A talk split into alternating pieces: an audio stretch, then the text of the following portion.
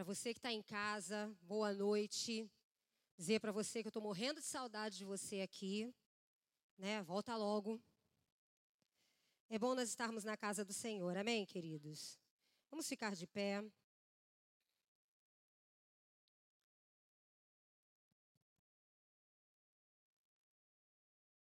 Feche os seus olhos. Senhor, nesta manhã, nesta noite, nós entregamos as nossas vidas nas tuas mãos, Senhor. Espírito Santo, assim como o Senhor tem falado conosco aqui, nós te pedimos, vem falar conosco mais uma vez nesta noite. Senhor, eu creio que nós já preparamos o ambiente em meio aos teus louvores. O que nós te pedimos agora, Espírito de Deus, é o que o Senhor venha falar, porque só tu, só o teu Espírito é capaz de convencer o pecador. Então, Deus, eu te peço nesta noite que tu venhas, Senhor, falar aos nossos corações, que tu venhas, Senhor, encher as nossas vidas. Deus, eu diminuo, eu diminuo de mim mesma para que o teu espírito cresça, Pai, para que não seja eu, mas que seja o teu espírito a falar. Eu quero ser nesta noite simplesmente um canal do teu fluir. É o que eu te peço, em nome de Jesus, que todos digam amém. É um prazer estar aqui com vocês mais uma vez. E nós vamos estar falando sobre oficina da restauração, né? É, eu quero começar falando o seguinte: ninguém aqui, você que está em casa, você não é um super-homem, você não é a Mulher Maravilha. Pelo contrário, nós somos humanos. E como humanos, nós ficamos cansados. Nós somos feridos, nós somos magoados. E isso pode fazer com que nós passemos por um caminho que venha nos trazer desânimo, que venha nos trazer desesperança, e que muitas vezes, através desse caminho, nós precisamos ser restaurados. Mas glória a Deus, porque lá em Jeremias 31, 25, Jesus, Deus diz o seguinte: restaurarei o exausto. Então, se você está aqui nesta noite, se você está me ouvindo nesta noite, creia, Deus vai te restaurar. Deus está aqui. Você é bem-vindo neste lugar. Você é bem-vindo aí, você que está nos ouvindo, está nos assistindo, porque é certo que Deus vai restaurar a tua vida nesta noite. Né? Nós semana passada nós, nós vimos, né, a primeira etapa dessa restauração, que foi o tempo de restaurar a nossa fé. E hoje, na nossa segunda mensagem, nós vamos estar falando sobre o tempo de renovar a nossa esperança. Né? Nós entendemos o quê? Eu tenho certeza que você que está aqui, você que está aí do outro lado, que está me ouvindo, foi Deus que te trouxe até aqui. Por quê? Porque Ele tem algo para fazer na sua vida. Ele quer restaurar a sua esperança nesta noite. Mas por que, que Deus quer restaurar isso? Porque, queridos, esperança, ela é a maior virtude de fé do cristão. É a maior coisa que nós temos. Ela é a melhor coisa que nós temos. Por quê? Porque quem não tem esperança não sonha. Quem não tem esperança não projeta nada para o futuro. Quem não tem esperança não vive. O que nos faz sonhar? O que nos faz projetar? É a nossa esperança. Eu vou dizer uma coisa para vocês. Eu acredito que o inferno é horrível. Eu acredito que ele tem milhões de coisas horrorosas, eu acredito que ele tem muitas coisas ruins e negativas. Porém, eu nunca fui lá e nem vou para lá, e espero que vocês também não. Mas a Bíblia fala para nós sobre o inferno. E se tem uma coisa que falta no inferno, é esperança. O inferno hoje é ruim, o inferno amanhã vai ser ruim, daqui a 10 anos o inferno vai ser pior ainda. Mas aqui na terra, a vida aqui na terra, ela não é assim. A vida aqui na terra é diferente. Por quê? Porque toda de, todo, depois de toda sexta-feira tem um domingo. Depois de toda tempestade tem uma bonança. Depois de toda uma crise tem uma restauração. Enquanto nós estivermos aqui na terra, as coisas vão funcionar assim. E é por isso que nós não podemos ficar sem a nossa esperança. É por isso que você pode perder tudo, não perca a sua esperança. E toda vez que você está que você sentir que a sua esperança está abaixando, que o nível de sua esperança está abaixando, você precisa parar e restaurar a esperança dentro de você. Porque como eu falei, nós somos seres humanos, estamos sujeitos às coisas que acontecem. E essas coisas muitas vezes nos fazem perder a esperança de um dia melhor. Mas quando você começa a enxergar isso, você tem que parar e buscar uma restauração na sua esperança. Né? E para fazer isso, queridos, nós precisamos entender o seguinte: é maravilhoso você estar aqui todo domingo, é maravilhoso você nos assistir todo domingo, é muito bom quando você está aqui na quarta, quando você nos assiste na quarta, mas isso só não basta. A igreja ela tem ferramentas que nos são dadas para que nós possamos superar essas crises, para que nós possamos alcançar esperança. Que ferramentas são essas? Você tem aqui na igreja aconselhamento pastoral. Você tem aqui na igreja grupo de vida. Você tem aqui na igreja que vai voltar em breve os impactos. Então você não precisa e não deve, a única coisa que você não deve fazer é ficar sozinho isolado. Porque se você viver só de culto, isso não vai resolver. Isso vai ser um paliativo, mas não vai resolver. E se você tem essas ferramentas, por que, que você não pode fazer isso? Por que você não pode usá-las? O maior problema do cristão é que ele tem as ferramentas. A Bíblia nos dá todas as ferramentas, mas nós usamos muito pouco. Então, use mais das ferramentas que a, a própria igreja tem para você. Vamos lá, abra sua Bíblia no Salmo 25, versículo 5. Salmo de número 25, versículo 5. Ele diz assim: Guia-me com a tua verdade e ensina-me, pois tu és Deus, o meu Salvador. Agora eu quero que vocês leiam junto comigo. Você que está aqui, você vai ler bem alto, bem forte. A máscara abafa a tua voz, então bota para fora, né? para poder a gente ler bem forte essa segunda parte. A minha esperança está o tempo todo. A minha esperança está em ti o tempo todo. Querido, isso é uma declaração de fé. O que você acabou de fazer agora é uma declaração de fé. Você está declarando que a sua esperança está no Senhor o tempo todo. E é isso que nós precisamos entender, porque queridos, e a esperança, ela é fundamental. Nós não podemos perder a esperança ela é algo fundamental na nossa vida. Mas se em algum momento você a perdeu, você pode crer que hoje é a hora em que Deus vai renová-la. Vamos falar de carros. Mulher, se não dirige, não entende muito. Mas se tem uma coisa que mulher entende é de um carro bonito. Né? A gente não entende de motor, né? Troca de pneu, o que, que precisa. Mas se tem uma coisa que a mulher entende é de carro bonito. Queridos, presta atenção: o carro pode ser o carro mais lindo do mundo. Ele pode estar lá, o motor dele pode não ter barulhinho nenhum, ele pode estar lá todo lustrado, todo bonito. Mas para quem dirige, se não tiver óleo no motor, o que, que acontece? O carro não? Ele vai escangalhar. Ele vai parar. Ele não vai funcionar.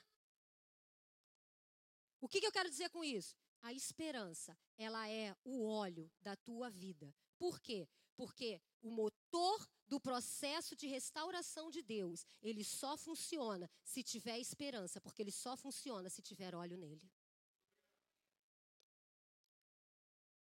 Então, o que vai fazer o seu lindo carro funcionar é o óleo da esperança.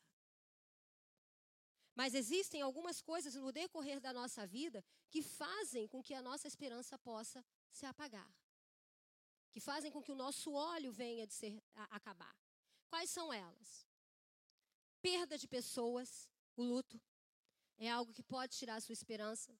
De repente você fala assim: "Ah, mas eu orei tanto, eu pedi tanto a Deus e Deus não curou". Isso faz você perder a esperança. Deus é Deus, ele sempre sabe o que faz. perda de trabalho, né, nesse momento em que a gente está vivendo, crise financeira, doenças, frustrações e decepções. Isso são coisas que podem fazer você perder a sua esperança. Você achar que Deus não está olhando para você.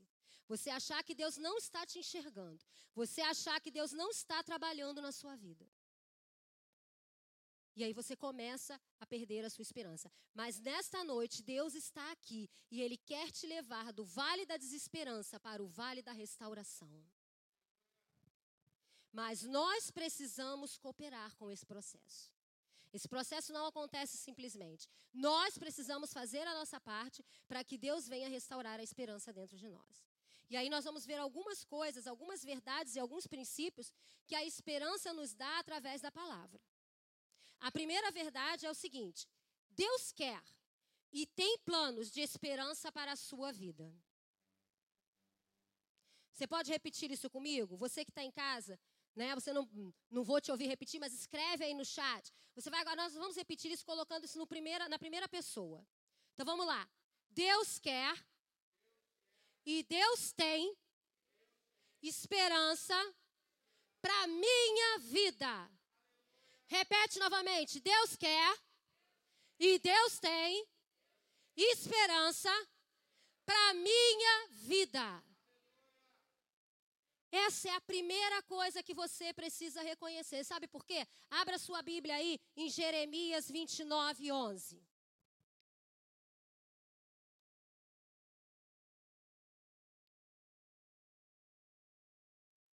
Vamos para o profeta que tanto clama. Jeremias 29, versículo 11.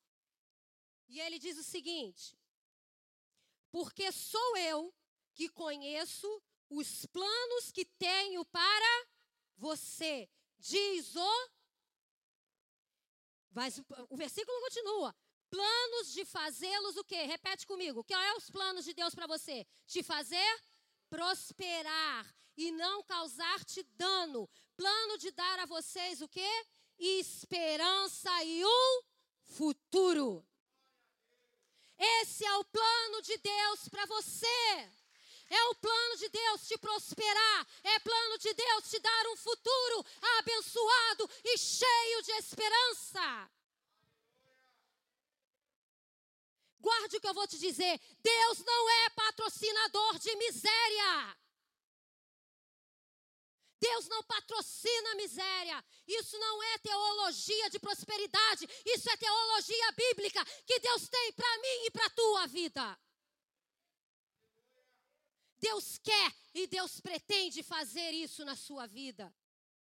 Jeremias, mais para frente um pouquinho. Jeremias 31 agora. No versículo 7. Perdão, 17.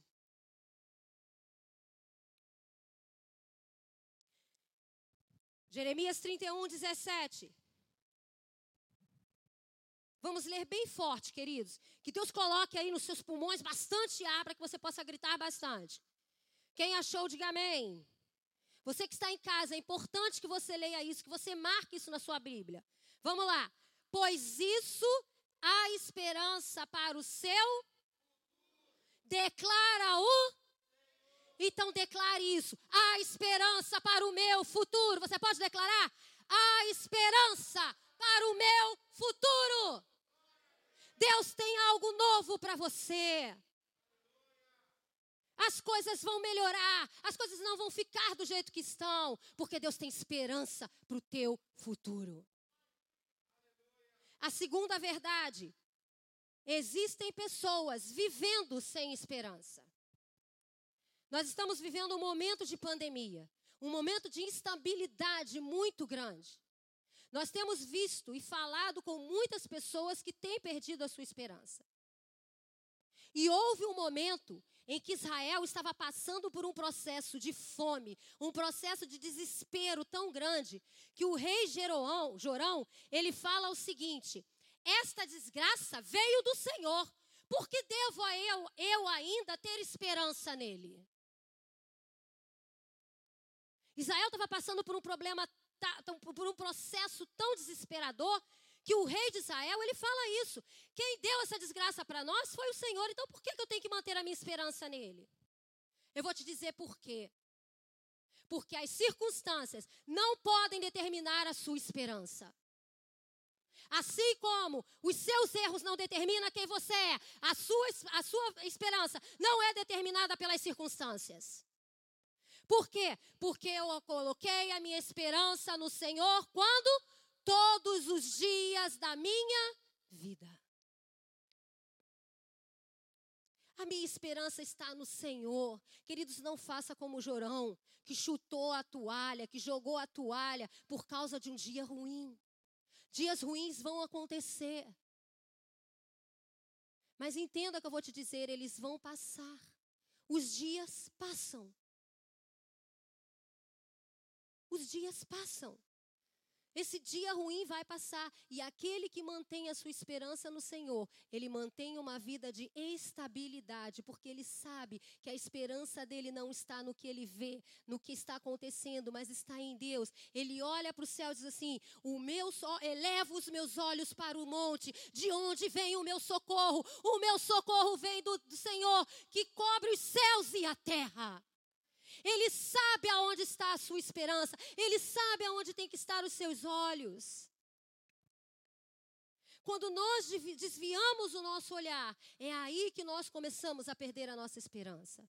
Mantenha os seus olhos no Senhor. Todos os dias, independente do que aconteça. Eu ouvi um testemunho de, de uma pessoa que ela dizia o seguinte: a, a, a esposa desse, desse pastor, ela fez uma bariátrica e correu tudo bem. E passaram-se dois anos, apareceu uma hérnia umbilical. E ela foi fazer uma segunda cirurgia. E nessa segunda cirurgia, ela teve complicações terríveis e ela entrou em coma. E ela está em coma há um ano. E alguém perguntou para esse pastor: Pastor, mas e aí? Ele fala assim: Todos os dias eu vou no hospital Fico com a minha esposa uma hora e converso com ela. Eu passo uma hora no hospital conversando com ela. Todos os dias. Isso durante um ano. E perguntaram para ele, pastor, por quê? Porque eu não perco a minha esperança. Eu não sei o que está acontecendo com você, mas não perca a sua esperança. Coloque ela no Senhor todos os dias da tua vida, independente das circunstâncias. Com certeza a sua circunstância não é pior do que a dele. Ah, pastora, mas eu estou com uma pessoa. Coloque a sua esperança no Senhor todos os dias da sua vida. Denise, coloque as suas esperanças no Senhor porque a dona Dadá vai sair daquele hospital. Terceira verdade: existem pessoas que são pessimistas. Qual é o grande problema do pessimista? O pessimista ele tem vários problemas, mas o pior deles qual é? Todo pessimista ele se torna cético. O que é um cético? É uma pessoa que já não acredita em mais nada. Ele duvida de tudo. E toda pessoa que é um cético, ela logo também se torna um cínico. E o que, que é pior disso tudo? É que uma pessoa que é assim, ela é infeliz. Ela não consegue encontrar e nem viver felicidade. Por quê? Porque ela carrega um peso, um fardo sobre a vida dela. Cuidado com pessoas pessimistas. Procure não andar perto delas. Nós não vivemos pelo que vemos, nós vivemos pelo que cremos.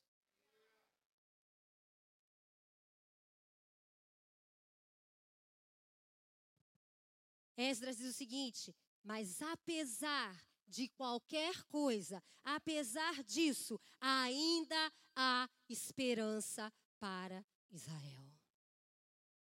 Nós somos Israel do Senhor. Ainda há esperança para mim e para você.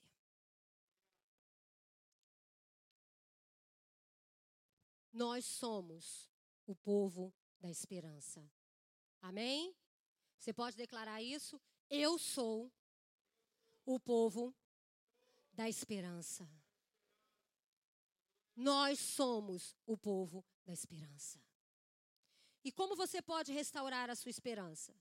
Primeira coisa, pare de correr para a dor e comece a correr para Deus. Tem gente que fica se mutilando na sua dor, tanto física quanto emocional. Ela fica ali, parece. Eu não sei se você já teve, quando a gente é criança, a gente faz muito isso, né? Quando o machucado está quase cicatrizando, você vai lá e tira a casquinha. Dá uma dor gostosa, né? É um negócio que. Né? Criança adora fazer isso. Tem adulto também que gosta, né? né? Isso é uma forma de mutilação, você sabia disso? Mas ela dá prazer. Quem já fez isso sabe que é uma dor prazerosa. Isso é uma mutilação. Tem pessoas que vivem se mutilando emocionalmente. Como é que você se é, mutila emocionalmente? Você vive voltando na mesma coisa o tempo todo. Quando a coisa começa a cicatrizar, você vai lá e abre a ferida de novo. E tem pessoas que vivem assim. Mas vai lá, ó, lá em Lamentações.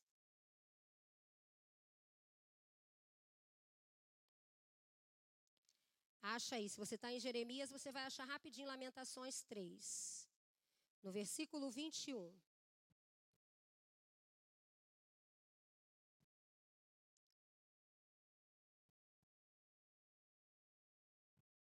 Lembro-me, todavia, lembro-me também do que pode me dar esperança. Esperança ela é um exercício de reflexão que nós, nós, nós forçamos a nossa mente a fazer. Se você levar tudo que você coloca aos seus pensamentos, se maximiza, cresce. Se você leva os seus pensamentos para coisas boas, coisas boas crescem na sua vida. Se você só leva os seus pensamentos para as coisas ruins, as coisas ruins crescem também na sua vida. Não sou eu que estou falando isso, não. A ciência fala isso. Que tudo que você coloca o seu, a, a força do seu pensamento se maximiza, ela cresce. Por que, que às vezes a tua dor é tão grande? Porque você fica 24 horas pensando nela. Então você tem que trabalhar a sua mente para pensar em coisas que te trazem esperança. Deixa eu te dar um conselho. Se recuse a deixar a sua mente a tomar o curso natural desse mundo. O que o mundo mais tem feito através da televisão nesses dias é te colocar pânico. Se você não trabalhar a sua mente, por que, que nós estamos com tanta dificuldade das pessoas retornarem para a igreja? Nós estávamos falando ontem com os líderes, nós vamos ter que, que, que reensinar as pessoas a voltarem para a igreja. Porque tudo que você foca, cresce. Tudo que você foca, cresce. As pessoas estão trancadas dentro de casa, focadas na televisão 24 horas. Então o pânico cresceu, elas estão com pavor de sair na rua. O pânico da, da pandemia tornou uma, uma maximização tremenda. Então, se você começar a olhar isso, se você manter o seu foco nisso, isso vai crescer. A pergunta que eu faço para você nessa noite é: o que está passando dentro da sua mente? O que está ocupando os seus pensamentos todos os dias? Eu vou passar um exercício para você, para você que está aqui, para você que está em casa. Você vai pegar um papel e você vai escrever alguma situação, algum episódio na sua vida em que você viu que aquilo ali não tinha mais jeito, mas Deus reverteu aquela situação.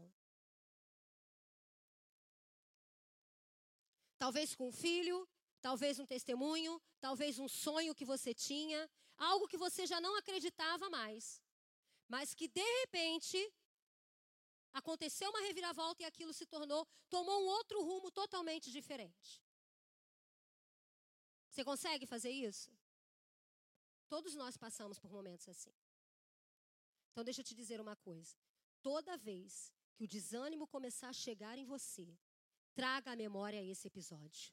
Porque esse episódio vai te dar esperança de que no pior momento da sua vida, algo novo vai acontecer.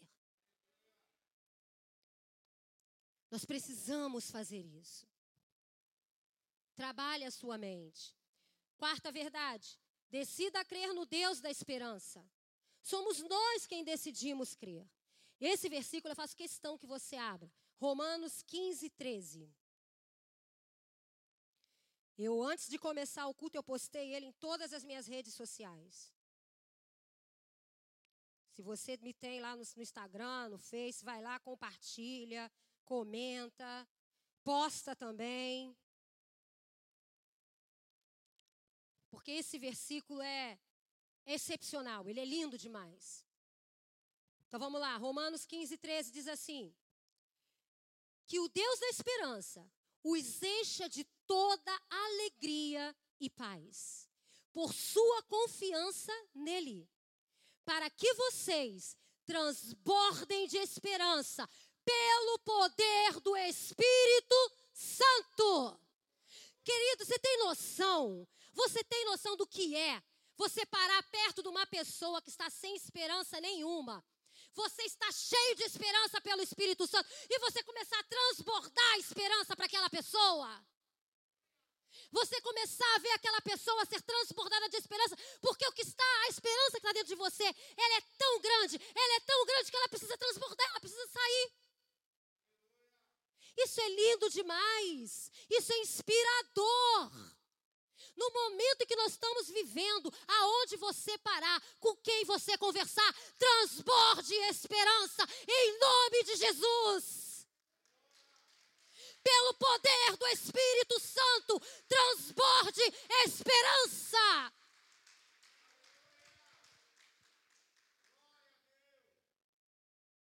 Escreva aí no chat, declare aqui: Eu creio no Deus da esperança.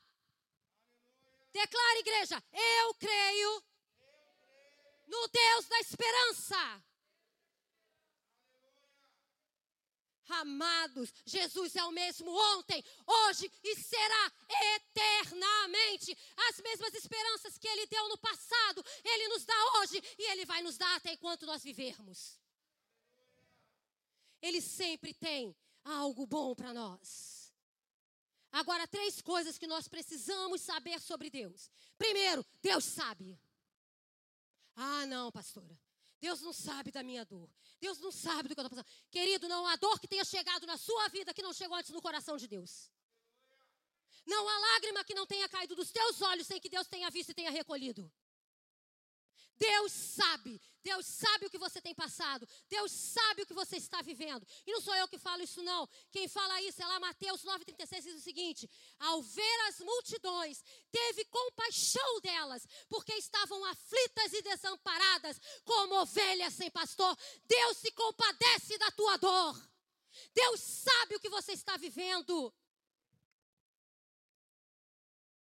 No Salmo 56, 8 diz o seguinte: registra tu mesmo o meu lamento e recolhe as minhas lágrimas em teu odre. Acaso não estão elas anotadas no teu livro? Cada lágrima que você já derramou até hoje não é em vão. Elas estão sendo recolhidas pelo Senhor. E mais do que isso, elas estão sendo anotadas passo a passo no livro dele. Deus sabe. Ah, não. Eu não vou aguentar. Vai. Porque a Bíblia, a palavra diz que não há dor que você não possa suportar. Deus sabe. Deus se importa. Segunda coisa que você precisa saber sobre Deus. Deus se importa. Lá em João 11:35 diz que Jesus chorou. Mas por que, que Jesus chorou? Porque quando ele chegou naquela casa, que ele viu que aquelas pessoas estavam sofrendo, ele se compadeceu e ele chorou, porque ele se importava com aquelas pessoas, porque ele sabia o que ele ia fazer, mas elas não. Deus se importa com o teu sofrer. Deus se importa com você. Tem uma letra da uma música que diz o seguinte: E nesses dias ele vai trazer direção que vai mudar a sua vida. Terceira coisa que você precisa aprender sobre Deus: Deus pode. Igreja, Deus pode tudo.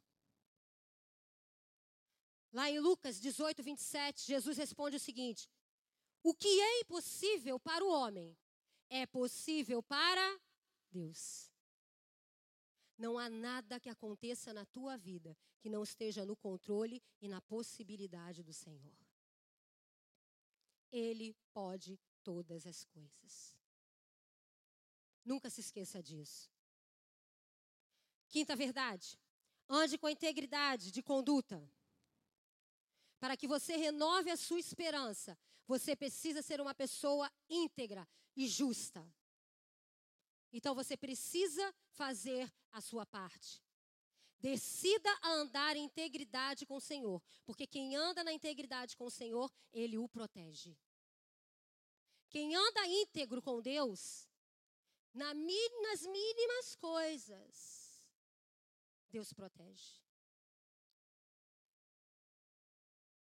Porque Deus é fiel. E quando nós escolhemos ser fiel, Ele nos protege. O Salmo 25, 21 diz o seguinte: que a integridade e a retidão me protejam, porque a minha esperança está em ti. Quem anda na verdade, quem anda na integridade, anda atrás de esperança. Seja íntegro em tudo. Seja íntegro no seu trabalho, seja íntegro na sua casa, seja íntegro na sua escola.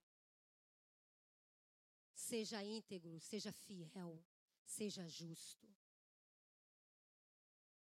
Porque isso são passos para que a esperança ande atrás de você. Sexta verdade. Fundamente a sua vida na palavra de Deus. Salmo 119, 81. Abre aí comigo.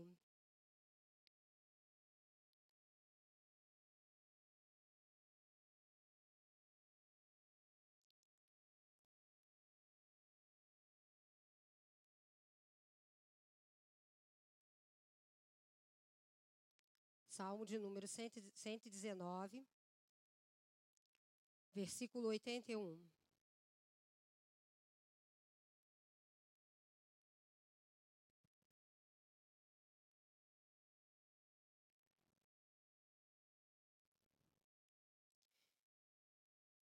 Diz o salmista: Estou quase desfalecido, aguardando a tua salvação. Mas a tua palavra, na tu, na tua palavra depositei a minha. O que, que ele estava dizendo aqui? Eu estou quase morrendo. Tenho certeza da minha salvação, mas na tua palavra eu depositei toda a minha esperança.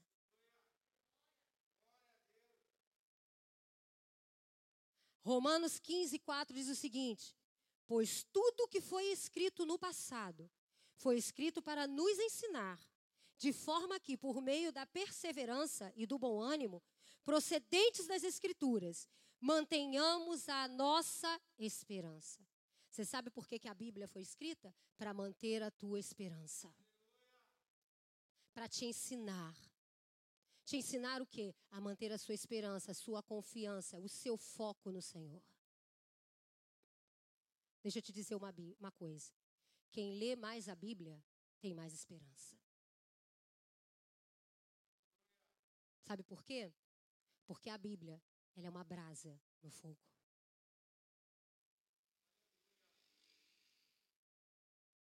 Comece a ter esse esse hábito na sua vida. Leia a Bíblia todos os dias. Todos os dias. Porque quem lê a Bíblia todos os dias, quem lê a Bíblia sempre, quem está sempre ali junto com o Senhor, ouvindo o que Deus tem para dizer, dificilmente perde a sua esperança. Sétima verdade: nunca coloque a sua esperança no dinheiro. Esse é um assunto bem delicado. Né? Um assunto bem delicado que nós precisamos e que precisa ser muito bem entendido. O que, que eu quero dizer com isso? Eu não quero dizer que o dinheiro é errado. Eu estou dizendo que nós temos que ter o dinheiro e não o dinheiro nos ter.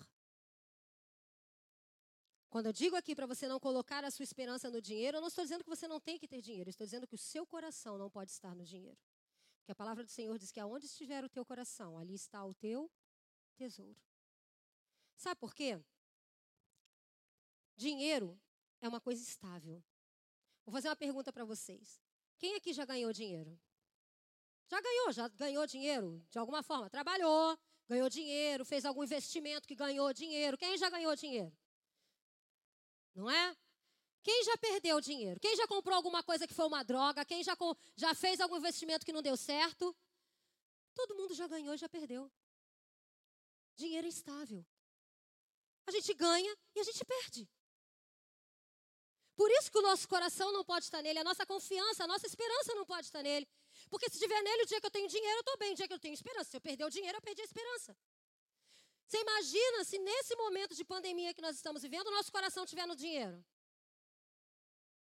Como é que seria a sua vida?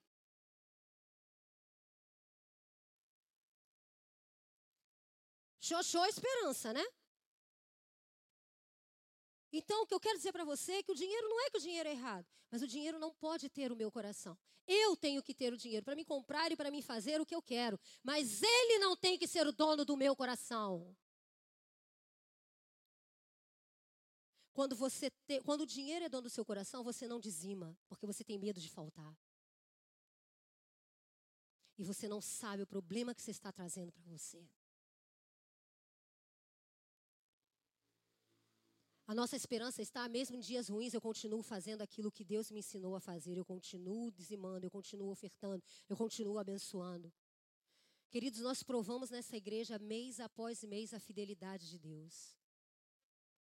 Nós vemos isso todos os meses neste lugar. Nós pagamos aqui 9.500 de aluguel. Nunca pagamos aluguel atrasado e sempre abençoamos pessoas. Sempre. Sempre dizimamos. Você acha que nós paramos de fazer isso agora, no momento de crise? Não paramos, não. E sabe o que, aconteceu? Fluiu gente, nem, nem água da rocha, para abençoar. Por quê? Porque o dinheiro não está no nosso coração. Quantas vezes Deus já nos pediu na semana de pagar aluguel, não é, pastor? Para que a gente abençoe uma igreja. E nós vemos ali a provisão de Deus acontecendo, porque o dinheiro nunca esteve no nosso coração. Eu ontem estava assistindo, e se você não assistiu, você perdeu a, a conferência da, da Atitude. E eu estava ouvindo o pastor Subirá. Luciano Subirá, ele estava pregando, ele falou o seguinte: Eu achei isso tão tremendo, eu achei isso tão tremendo, porque ele falou sobre dinheiro, que eu trouxe para nós aqui hoje. Ele disse assim: Eu acredito que quando a Bíblia nos fala num céu em que as ruas serão de ouro, não seja uma ideia de ostentação. Até porque isso não cabe com o caráter de Deus.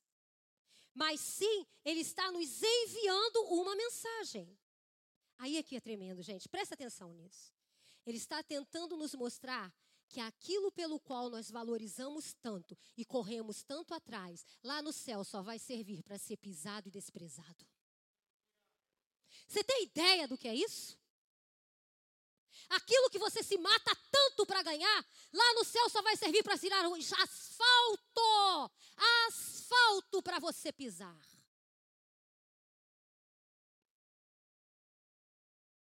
Então não coloque o seu coração no dinheiro. Oitava verdade, decida renovar a sua esperança hoje. O pastor falou essa frase hoje de manhã. A maior definição de amor é o tempo, e o tempo é agora. Então decida hoje, agora. Não deixe para amanhã. Decida hoje, decida agora. A renovar a sua esperança no Senhor. É uma decisão sua. 2 Coríntios 4, 16, 17 diz: Por isso, não desanimamos embora exteriormente estejamos até desgastados, interiormente estamos sendo renovados dia após dia, pois o nosso sofrimento leve e momentâneo estão produzindo para nós uma glória eterna que pesa mais do que todos eles. Querido, nenhum sofrimento é eterno. Nenhum sofrimento é eterno. Ele é momentâneo. Ele tem um prazo. Às vezes são frases que a gente fala que viram clichê.